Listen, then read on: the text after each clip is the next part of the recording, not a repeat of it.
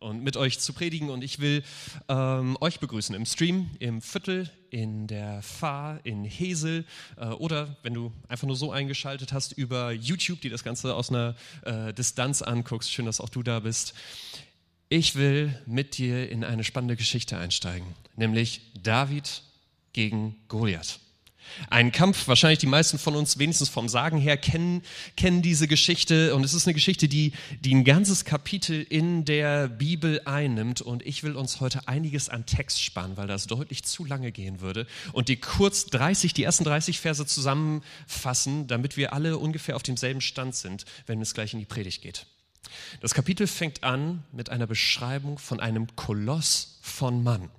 Ich weiß nicht, an was du denkst, wenn du Koloss von Mann hörst, aber Schwarzenegger, Dwayne The Rock Johnson, Shaquille O'Neal oder wen auch immer du da im Kopf hast, die sind nichts dagegen. Ich habe es vorhin mal kurz ausgemessen, zitiere mich da nicht, aber ungefähr hier oben der untere Balken von dieser Traverse, hier oben dieses, äh, diese graue Stange hier, das ist die Größe drei Meter von diesem Kerl.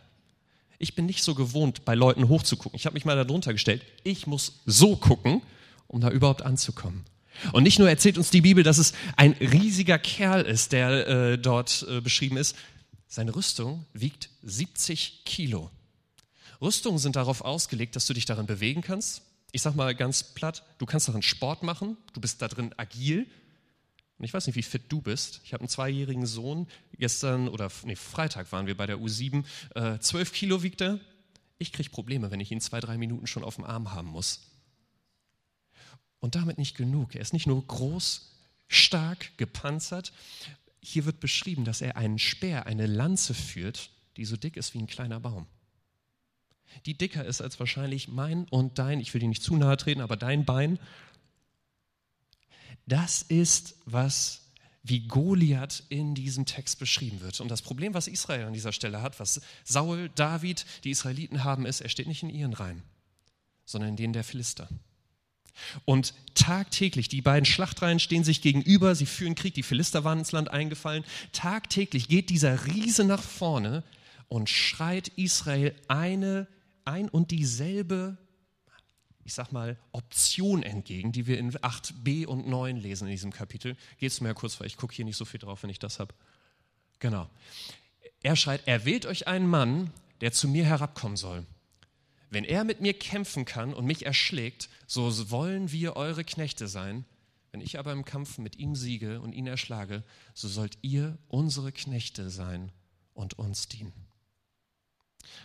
Was Goliath hier macht, ist ein ziemlich humanes Angebot. Er sagt, lasst uns nicht viel Blut vergießen, nicht die Schlachtreihen aufeinander losgehen, sondern ihr schickt euren besten Krieger und ich, der tritt gegen mich an. Und in diesem Text steht es nicht selber, aber es ist relativ klar, wer eigentlich hier auf Seiten Israels antreten sollte, nämlich Saul. Wir hatten letzte Woche gehört, wenn du da warst, er ist ein Kopf größer als alle aus Israel. Er wurde zum König gewählt, weil er der Fähigste, weil er der ist, wo die Leute ihr Vertrauen reinsetzen. Wenn so eine Situation passiert, dann haben wir ihn. Und Saul, Superkönig wie er ist, sieht diese Konfrontation, dreht sich zu seinen Soldaten um und sagt, Steuerfreiheit, Reichtum und meine Tochter für den, der diesen Riesen platt macht. Du merkst, er bewirbt sich nicht nur hier um König des Jahres, sondern Vater des Jahres ist auch ganz oben auf seiner Liste. Er schmeißt seine eigene Tochter rein und sagt, bitte, kann das irgendjemand von, für mich regeln? Und obwohl so viel, ich sag mal, mit, mit der Königstochter, du hättest in die Königsfamilie eingeheiratet, das Höchste, was du damals haben konntest, trotzdem, 40 Tage lang geht dieser Goliath nach vorne, schreit die Israeliten an und jeder aus Israel sagt, nee, lass mal. Bis am 41. Tag David kommt. Er ist zu Hause bei den Schafen, bei seinem Vater, eigentlich zum König gesalbt, aber er hängt immer noch mit den Schafen rum, weil Saul an der Macht ist. Und äh, er wird von seinem Vater geschickt, um seine drei Brüder zu versorgen, die an der Front kämpfen. Und er hört, wie Goliath am 41. Tag wieder schreit. Und ich stelle mir das ein bisschen vor, ich hoffe, ich bin hier nicht zu subkulturmäßig unterwegs. Herr der Ringe, ein Begriff? Ich hoffe. Sonst ist das der nächste Film, den wir bei Kino und Kirche schauen. Also sag, nickt, sonst habt ihr nämlich drei Stunden plus Überlänge. Man muss den in die Überlänge gucken äh, am Hals. Ganz am Anfang, die Leute fragen sich, sitzen in einer Runde Elfen, äh, Zwerge, Menschen, die, die mächtigsten Fürsten sitzen rum und fragen sich, wer soll den Ring nach Mordor bringen? Und plötzlich der kleine Hobbit sagt, ich mach's. wenn du den Film kennst, Gandalfs Miene ist ungefähr von dem Zauberer so. Aber genau das passiert hier. Dieser David, dieser kleine, eigentlich Schönling, der bei ein paar Schafen rumhängt, keine Ahnung hat von, der sagt, ich weiß nicht, wie man ein Schwert führt, was jetzt in dem Duell der, der Ablauf ist, aber lass mich mal machen. Diese harten Jungs stehen da, die wissen, was Kampf ist, die wissen, was es ist zu töten, was es ist, Gefahren einzugehen. Sie alle zittern. Und jetzt kommt dieser kleine Hirtenjunge und sagt, lass mich den Goliath platt machen. Und bis heute lesen wir diese Geschichte. Ob du Christ bist oder nicht, kennst du diese Geschichte. Schauen wir darauf, weil wir sagen, das wär's, oder? So mutig sein? Ich weiß nicht, was du für Herausforderungen im Leben hast, aber wie David, ich sag mal, gegen, wenn ich gegen so einen drei Meter großen Typen einfach hingehen kann mit, ja, wird schon irgendwie, ohne Sorgen, ohne Stress, ohne schlaflose Nächte, das wäre es im Leben unterwegs zu sein, oder? Und ich will mit dir jetzt in die zweite Hälfte von dem Text gucken, weil ich glaube, es tatsächlich etwas ist, was nicht nur hier für David möglich ist, sondern ich hoffe, ich dir heute Morgen deutlich machen kann. Mut ist etwas, was sich Gott für dich wünscht. Und wo er dir und mir zeigen will in David, woher er kommen kann, woher so ein großer Mut kommen kann, wie er wachsen kann in unserem Leben und was das in unserem Leben für Auswirkungen haben kann. Die drei Sachen wollen wir miteinander anschauen. Vorher, wenn du bei uns in der Gemeinde bist, du weißt, eins wollen wir nicht verpassen, nämlich Gebet. Weil ich baue hier auf Gott, ich biete ein paar Worte an, aber ich hoffe, dass er daraus was Großes macht. Von daher, magst du nochmal mit mir aufstehen?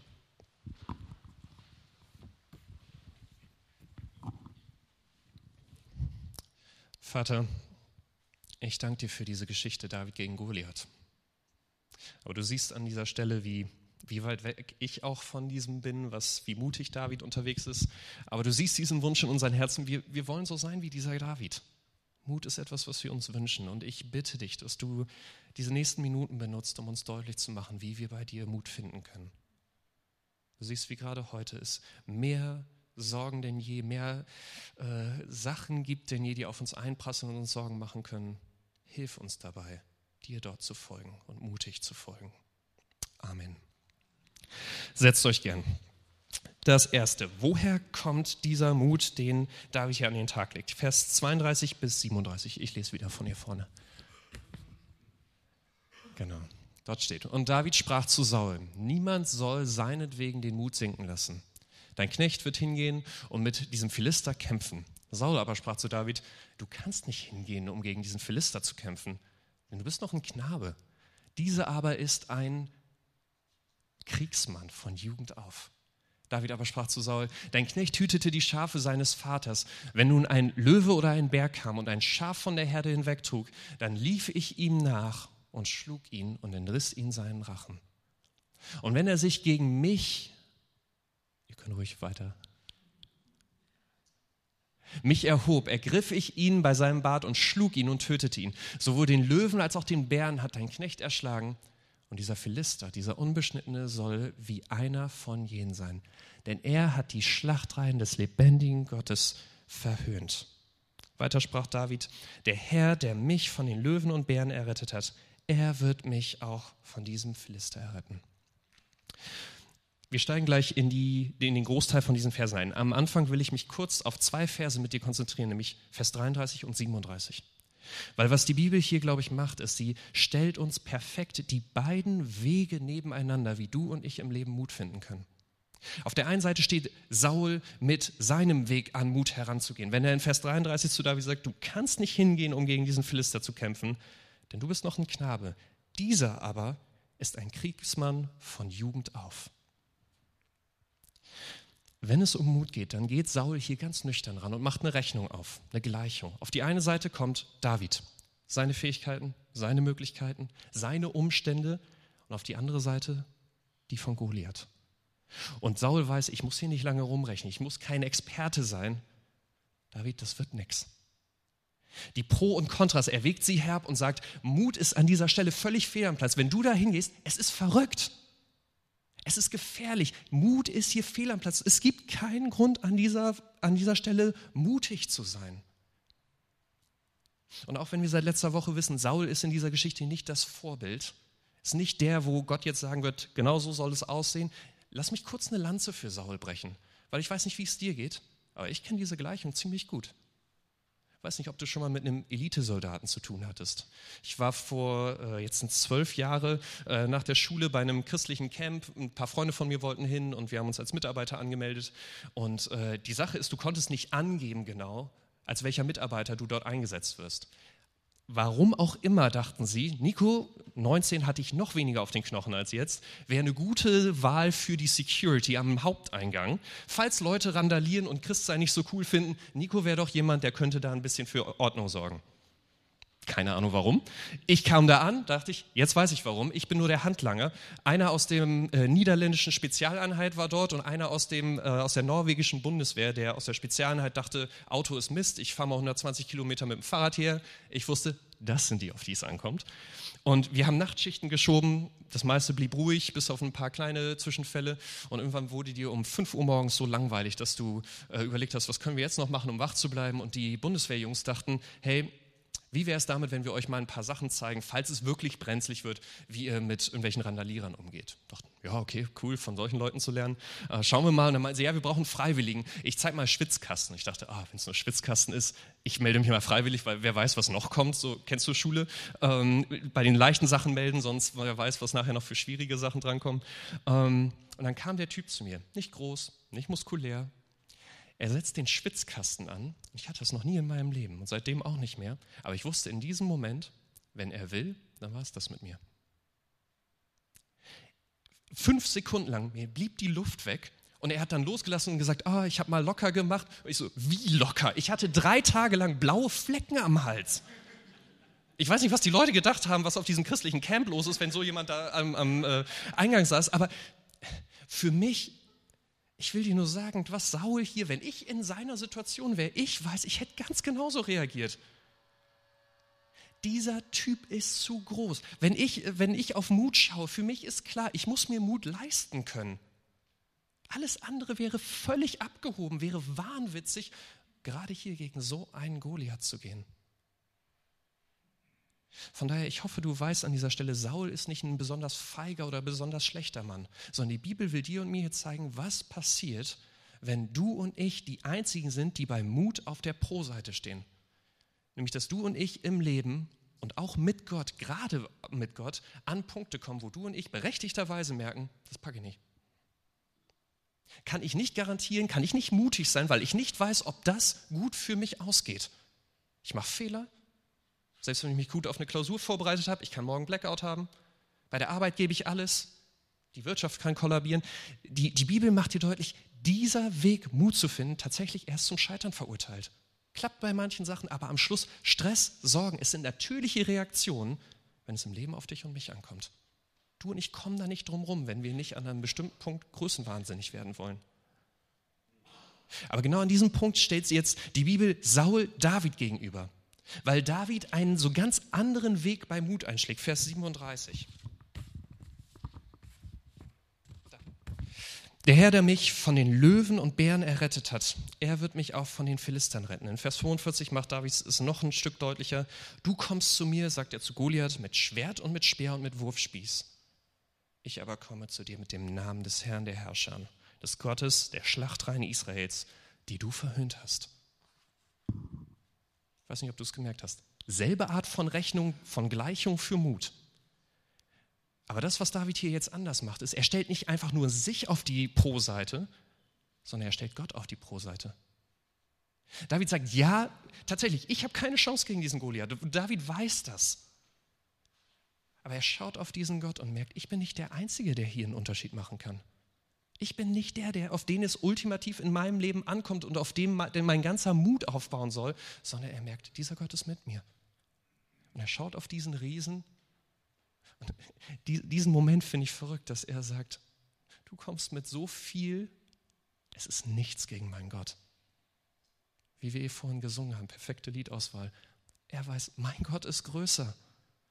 Mein Gott hat diese Welt gemacht. Er hält das Universum nur in, das ist groß genug, um in seine Hand zu passen. Er sagt, pass mal auf, lass uns das umdrehen. Verrückt wäre, nicht diesem Gott zu folgen, nicht ihm zu vertrauen, sondern mich jetzt von dir einschüchtern zu lassen, an dieser Stelle wie alle anderen in meinem Zelt zu bleiben. David dreht die Rechnung um und er sagt, egal was auf der Kontraseite steht, wenn Gott mit mir ist, wenn ich mit Gott unterwegs bin, dieser Gott ist größer und er hält mich, egal was kommt, er hält mich in der Hand. Von daher, ich weiß nicht, wo du gerade mit Mut stehst. Vielleicht sind es ganz banale Dinge in deinem Leben, bei der Arbeit. Es ist viel Druck auf dir, viel Stress, viel, was von dir gefordert wird. Vielleicht ist es bei den Kindern, und ich kann es im Moment mehr verstehen als davor, dass du dir Sorgen machst, wie, wie erziehe ich sie gut? Wie kann ich heute für sie äh, die perfekte Erziehung sein, die perfekte Mutter, der perfekte Vater, wo du weißt, ich werde Fehler machen und wie, wie wirkt sich das auf meine Kinder aus? Vielleicht sind Sachen in deiner Beziehung mit Gott, wo du weißt, das möchte Gott eigentlich von mir, aber wo es dir wie dieser Goliath vorkommt, dass du sagst, das kann ich doch nicht tun, das ist doch verrückt, so zu leben. Ich hoffe, an dieser Stelle lässt du diese Frage zu, die David sich fragt, was, wenn Gott mit mir ist? Was, wenn ich nicht der Einzige bin, der in dieser Gleichung eine Rolle spielt, sondern was, wenn dieser Gott wirklich größer ist als alles, was da vor mir liegen kann? Ich will die Frage für dich da gar nicht beantworten, sondern dich damit eigentlich nur heute Morgen alleine lassen. Was würde in diesen Momenten passieren, wenn du weißt, dass dieser Gott wirklich mit dir ist und du in seiner Hand bist? Was würde das an diesen Stellen ändern? Für deinen Mut, für deine Sorgen, für deine Ängste, wenn du weißt, egal was passiert, wenn ich mit Gott unterwegs bin, auf ihn vertraue, er wird tragen. Vielleicht bist du heute Morgen aber auch hier und sagst, Nico, das sind für mich schon vier Schritte zu weit. Weil vielleicht bist du noch überhaupt nicht mit Glauben unterwegs, schaust dir das alles erstmal in Ruhe an und sagst, ich weiß gar nicht, dieser Gott wirklich so groß ist, ob es ihn überhaupt gibt, ob er überhaupt da so vertrauenswürdig ist. Oder du bist zwar mit Gott unterwegs, aber, und ich fand das sehr ehrlich und sehr gut in unserem Hauskreis diese Woche, dass jemand gesagt hat, ah, das ist David. Wir haben letzte Woche gehört, der, der Kerl wird als einziger beschrieben, als er hatte ein Herz nach, nach Gottes Willen, wie Gott es sich gefreut, gewünscht hat. Wie soll ich denn jetzt mir eine Scheibe davon abschneiden können, der nicht dieses Prädikat dafür gekriegt hat? Und deswegen, ich möchte in den zweiten Punkt einsteigen, weil ich glaube, David dir und mir Mut machen will an dieser Stelle, dass egal wo du da auf dem Spektrum stehst, von gar nicht Vertrauen auf Gott bis David, dass egal wo du da bist, es eine Chance gibt, in diesem Mut kontinuierlich mit Gott zu wachsen.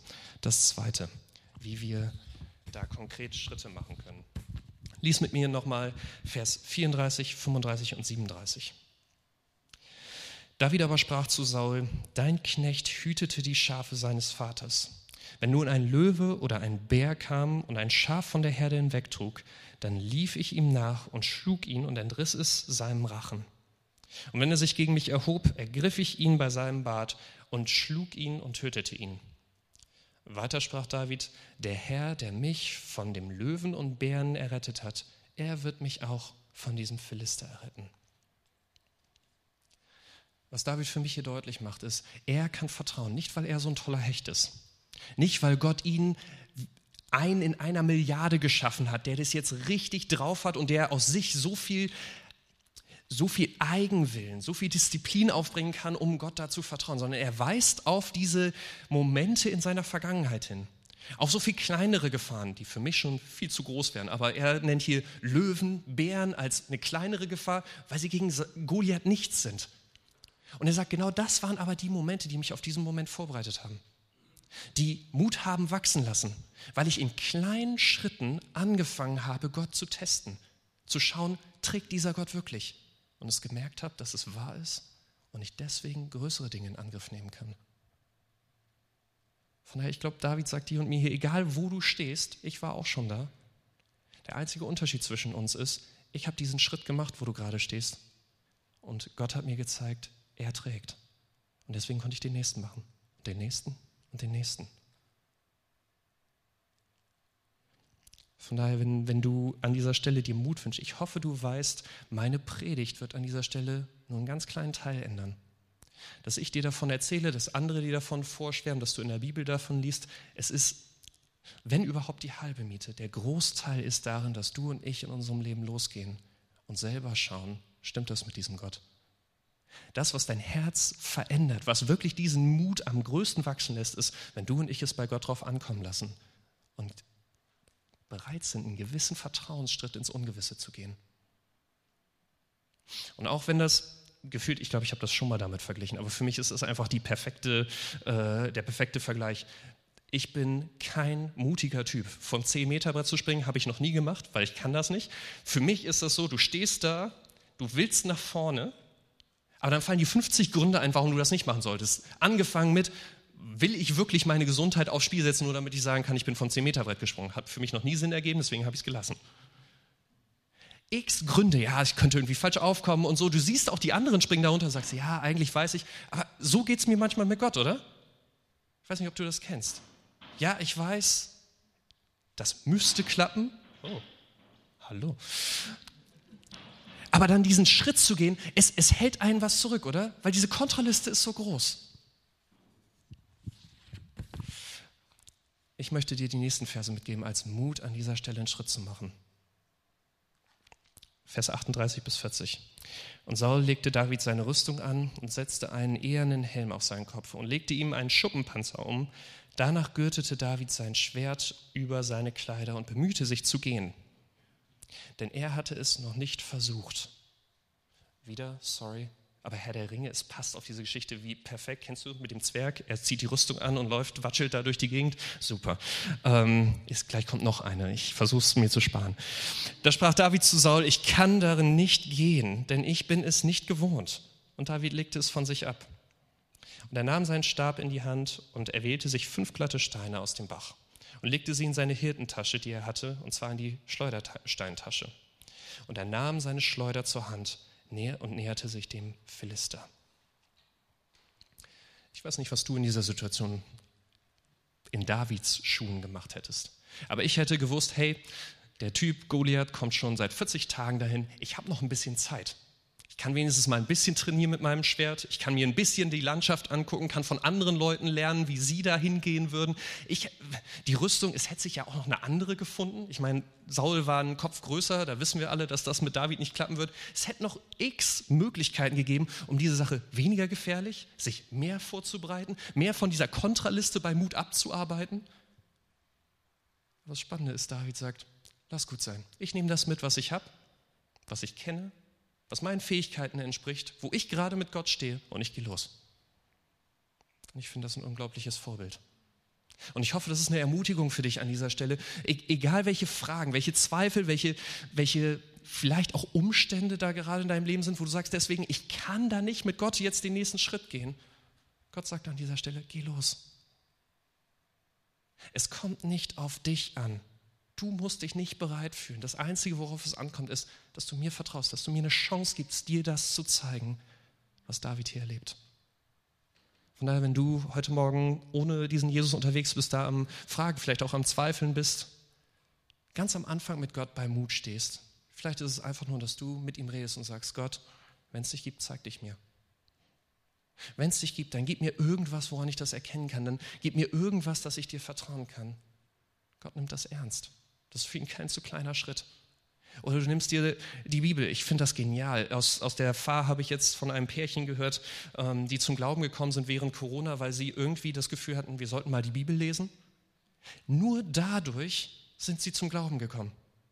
Durch diesen einfachen kleinen Schritt, sie dieses Buch zu nehmen und Zeit zu investieren, um zu schauen, wer ist dieser Gott und hat das vielleicht was mit meinem Leben zu tun?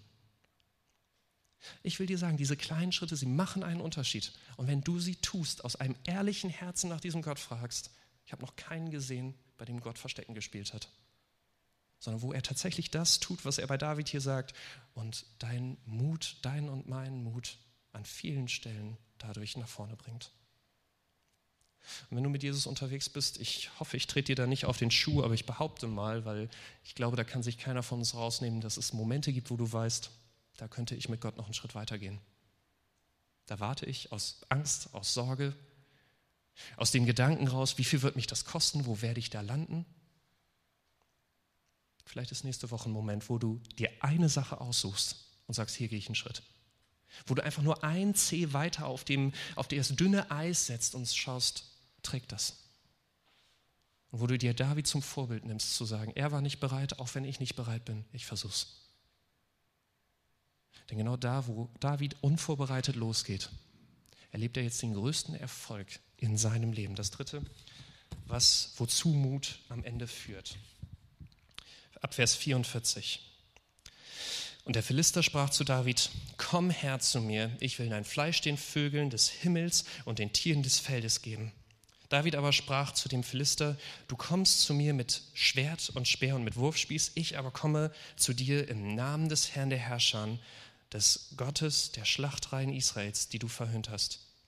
An diesem heutigen Tag wird dich der Herr in meine Leichname des äh, in meine Hand ausliefern und ich werde dich erschlagen und deinen Kopf von dir nehmen und ich werde die Leichname des Heeres der Philister an diesem Tag den Vögeln unter dem Himmel und den wilden Tieren der Erde geben, damit die ganze Erde erkenne, dass Israel einen Gott hat. Und diese ganze Gemeinde soll erkennen, dass der Herr nicht durch das Schwert oder Spieß errettet, denn der Kampf ist die Sache des Herrn. Und er wird euch in unsere Hand geben. Und es geschah, als sich der Philister aufmachte und daherkam und sich David näherte, da eilte David und lief der Schlachtreihe entgegen auf den Philister zu. Und David streckte seine Hand in die Tasche und nahm einen Stein heraus, und er schleuderte und traf den Philister an seine Stirn, sodass der Stein in seine Stirn eindrang und er auf sein Angesicht zur Erde fiel. So überwand David den Philister mit der Schleuder und mit dem Stein, und er schlug den Philister und tötete ihn. David geht mit Gott los und er erringt den größten Sieg seines Lebens. Er schleudert diesen Stein, trifft Goliath genau an der Stelle, wo sein Helm eine Öffnung gibt. Und die Feinde Israels fliehen von ihm, vor ihnen vom Schlachtfeld. Und ich weiß nicht, was du aus diesen, wie du diese Verse für dich einordnest. Aber was einige Predigten an dieser Stelle versprechen ist, siehst du, wenn du mit Gott losgehst, so wird dein ganzes Leben sein. Wenn du auf Gott vertraust, wenn du genug glaubst, wenn du mutig genug bist, Gott wird die Goliaths in deinem Leben, deine Herausforderungen ein, du kannst zusehen, einen nach dem anderen platt machen. Finanzielle Probleme weg. Kein Erfolg auf der Arbeit, die, die äh, Konkurrenz wird sich nicht vor dir halten können, weil du hast Gott auf deiner Seite und er wird alles für dich regeln. Krankheit geheilt. Probleme aus der Welt geschafft. Beziehung gefunden. Ehe wieder, wieder zusammen, alles, alles gut. Und es hört sich schön an, oder? Und gerade wenn wir diesen zweiten Punkt haben, dass Gott ja deinen und meinen Mut steigern will durch diese Erlebnisse, das ist doch, was wir uns wünschen und was wir erwarten würden, oder? Ich meine, wenn Gott jetzt will, dass ich ihm mehr vertraue, dann muss er auch liefern. So ein bisschen wie so ein Pokémon, den wir aus der Tasche holen und wenn es ein Problem gibt, hinschmeißen und sagen, mach mal platt, danach wieder in den Ball und weiter in meinem Leben. Ich will dir zwei Gründe nennen, warum ich glaube, dass diese Sicht nicht nur unbiblisch, sondern auch unglaublich gefährlich für deinen und meinen Glauben ist. Auf der einen Seite, ich glaube, dass es unbiblisch ist, weil es genau an dem vorbeigeht, was David hier Goliath entgegenschreit, was David hier als Motivation sagt, diesem Goliath entgegenzugehen. Denn er geht nicht auf Goliath zu, weil er sagt, ich will jetzt meine Probleme weghaben. Er geht nicht auf Goliath zu, weil er sagt, ich will jetzt ein super Erlebnis, noch ein Hype-Erlebnis, damit ich Gott mehr vertrauen kann, sondern er geht auf Goliath zu und sagt ihm, der Grund, warum ich hier komme, ist, dass die Welt erkennt, dass Gott real ist und er regiert. Das ist, warum, warum David losgeht. Und er sagt, Nebensache Neben, äh, oder äh, Nebenauswirkung von dem Ganzen ist, ja, ich merke, Gott ist wirklich mit mir. Und ja, mein Vertrauen wird größer, aber er sagt, mein Hauptanliegen, mein Herz schlägt zuallererst dafür, dass Gott geehrt wird, dass ich tue, was ihn ehrt. Und was hier mitschwingt ist, selbst wenn ich hier dran äh, scheitern sollte, wenn es das Richtige für Gott ist, dann lass es passieren. Aber er weiß an dieser Stelle, Gott möchte, dass Israel an, von den Philistern gerettet wird. Aber es ist nicht Davids Anliegen an dieser Stelle, einfach nur mal neu Gottes Macht zu erleben irgendwie da selber einen spirituellen Moment zu haben, damit er in seinem Leben besser klarkommt. Und ich glaube, dass wenn wir dieser anderen äh, Ver Versprechung da äh, glauben, der, der Grund, warum es auch so gefährlich für unseren Glauben ist, dass es gerade weltweit eine Bewegung gibt, dass Leute aus Gemeinde austreten, weil ihnen genau das versprochen wurde es einen riesen Hype gab, sie reinkamen und ihm wurde versprochen, dein Leben wird besser und sie sagten, super, da äh, unterschreibe ich sofort. Dann gehen sie mit Gott los und dann merken sie, Krankheit bleibt, Erfolg bleibt aus. Dinge, die ich mir von Gott versprochen habe, tut er nicht und für die äh, klar ist, wenn Gott nicht liefert, dann kann ich nicht vertrauen. Und die und das zerreißt mir das Herz, die den Glauben wegschmeißen an dieser Stelle, weil ihnen etwas Falsches versprochen wurde und weil sie wegen falschen Motivationen mit Gott unterwegs waren. Gruselig. Deswegen ist mir wichtig an dieser Stelle, ja, es kommen Leute, die dann sagen, die haben nicht genug geglaubt, die haben nicht genug äh, irgendwie äh, sich angestrengt oder was auch immer für Gott. Ich weiß nicht, ob du weißt, wer Timothy Keller ist. Vor zwei Wochen äh, war seine Beerdigung. Er ist einer der größten Theologen, Pastoren, Autor, christlichen Autoren, die das 21. Jahrhundert zu bieten hat. Er hat Tausende, wenn nicht Millionen Leben im Glauben weitergebracht. Ein unglaubliches Vorbild, wenn es darum geht, Jesus zu vertrauen. Wenn du es nicht getan hast und äh, Englisch irgendwie mächtig bist, schau seine Beerdigung. Es war ein super Beispiel, wie es alles auf diesen Jesus ausgerichtet war. Aber dieser Mann, der mehr als alle anderen, die ich dir sonst nennen kann, ein Vorbild war im Vertrauen auf Gott, 72 Jahre und er ist an seinem Krebs gestorben. Er war geistig da, er hätte noch so viel für Gott reißen können. Leute auf der Welt haben für ihn unglaublich viel gebetet. Er hat alles ausprobiert, was medizinisch möglich ist. Er ist gestorben. Gott hat ihn nicht geheilt. Und lass mich dir sagen, diese Erfahrungen haben Tradition in der Christheit. Lass uns mal kurz durchgehen, die Leute in der Bibel, die Gott am meisten vertraut haben. Fangen wir an mit Jesus, ich glaube, den kann niemand schlagen. Von den Römern hingerichtet. Paulus, selbes Ende. Neun der zehn anderen Apostel, man geht davon aus, auch alle gestorben, weil sie von Jesus erzählt haben. Der letzte verbannt auf eine Insel, weil er zu viel von Jesus erzählt hat. Stephanus, der nächste im Bunde, tot. Jakobus, der Bruder von Jesus und erste Gemeindeleiter, auch getötet. Du kannst die Reihe durchgehen. Die, der, der, ähm, was, was Mut ausgemacht hat, was, wie Mut das Leben der Leute verändert hat, war nicht ein überwältigender Sieg auf allen Ebenen. Sonst war bei vielen gerade ein unglaublich unangenehmes Ende. Etwas, wo gefühlt ein Goliath triumphiert hat über sie. Wo sie nicht alles platt gemacht haben mit ihrem Gott. Aber das Spannende ist, sowohl Keller als auch diese Leute in der Bibel, niemand von ihnen hat sich beschwert. Niemand von ihnen hat den Glauben verloren und gesagt, Gott, du lieferst hier nicht, was du versprichst, weil bei ihnen allen klar war, in deinem und meinem Leben kommt es bei Mut nicht darauf an, wie die einzelnen Gefechte ausgehen. Ja, wir werden Momente haben, wo wir Gottes Wirken erleben. Und sie werden unseren Glauben nach vorne bringen. Aber sie wussten auch bei den Momenten, wo es nicht so läuft, wie ich mir das wünsche, wo Gottes Ehre anscheinend es mehr hilft, wenn es anders läuft in meinem Leben, an dieser Stelle kann ich vertrauen. Muss ich nicht diesen Mut verlieren, weil sie auf einen größeren Sieg geschaut haben, als David hier erlebt hat oder als du und ich in unserem Leben irgendwo anders je erleben können. Nämlich, dass Davids Ur, Ur, Ur, Ur, und zitiere mich nicht darauf, ich habe nicht äh, gezählt, wie viele Urs es sind, aber Urenkel im selben Kaff geboren wird wie David, nämlich Bethlehem. Dass Jesus auf diese Welt kommt, Gott selbst auf diese Welt kommt und einen Sieg erringt, nicht nur für Israel, sondern für diese ganze Welt, dass er sagt, er stirbt am Kreuz unschuldig um deine und meine Schuld auf sich zu nehmen. Um das auszuradieren, zu vergeben, was eigentlich zwischen dir und mir und Gott steht, was diese ganze Predigt eigentlich völlig unnötig macht, wenn das nicht passiert wäre.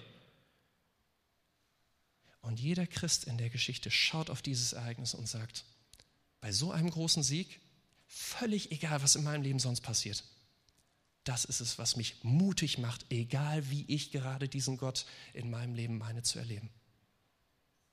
Von daher, ich hoffe, dass du in der nächsten Woche dich traust, einen Schritt zu gehen. Aber ich hoffe genauso, dass du mit, der richtigen, mit dem richtigen Versprechen in diesen Schritt gehst. Nämlich nicht, dass alles so passieren wird, wie du dir das wünschst, sondern dass es so passieren wird, wie Gott es am meisten Ehre macht. Und dass du und ich am Schluss aber Gott vertrauen können, selbst wenn wir in Schwierigkeiten kommen, selbst wenn es uns wirklich was kostet, weil wir wissen, am Ende hat dieser Gott gesiegt. Es gibt keinen größeren Sieg. Und wenn es bedeutet, dass ich das aushalten muss, um diesen Sieg zu kriegen, es ist es wert. Und es braucht mich nicht in Bredouille bringen, mit meinem Mut Gott zu folgen, sondern ich schaue auf diesen Jesus am Kreuz und ich weiß, egal wie das Gefecht gerade läuft, der Sieg ist gewonnen. Wie Israel David hat, haben wir diesen Jesus, auf den wir schauen können, wegen dem wir uns nicht im Zelt verkriechen müssen, sondern mutig diesem Gott hinterherlaufen, weil er tatsächlich größer ist und er es gezeigt hat in diesem Jesus, wo er die Welt und alles, was dir und mir Angst machen kann, ein für alle Mal überwunden hat. Soweit.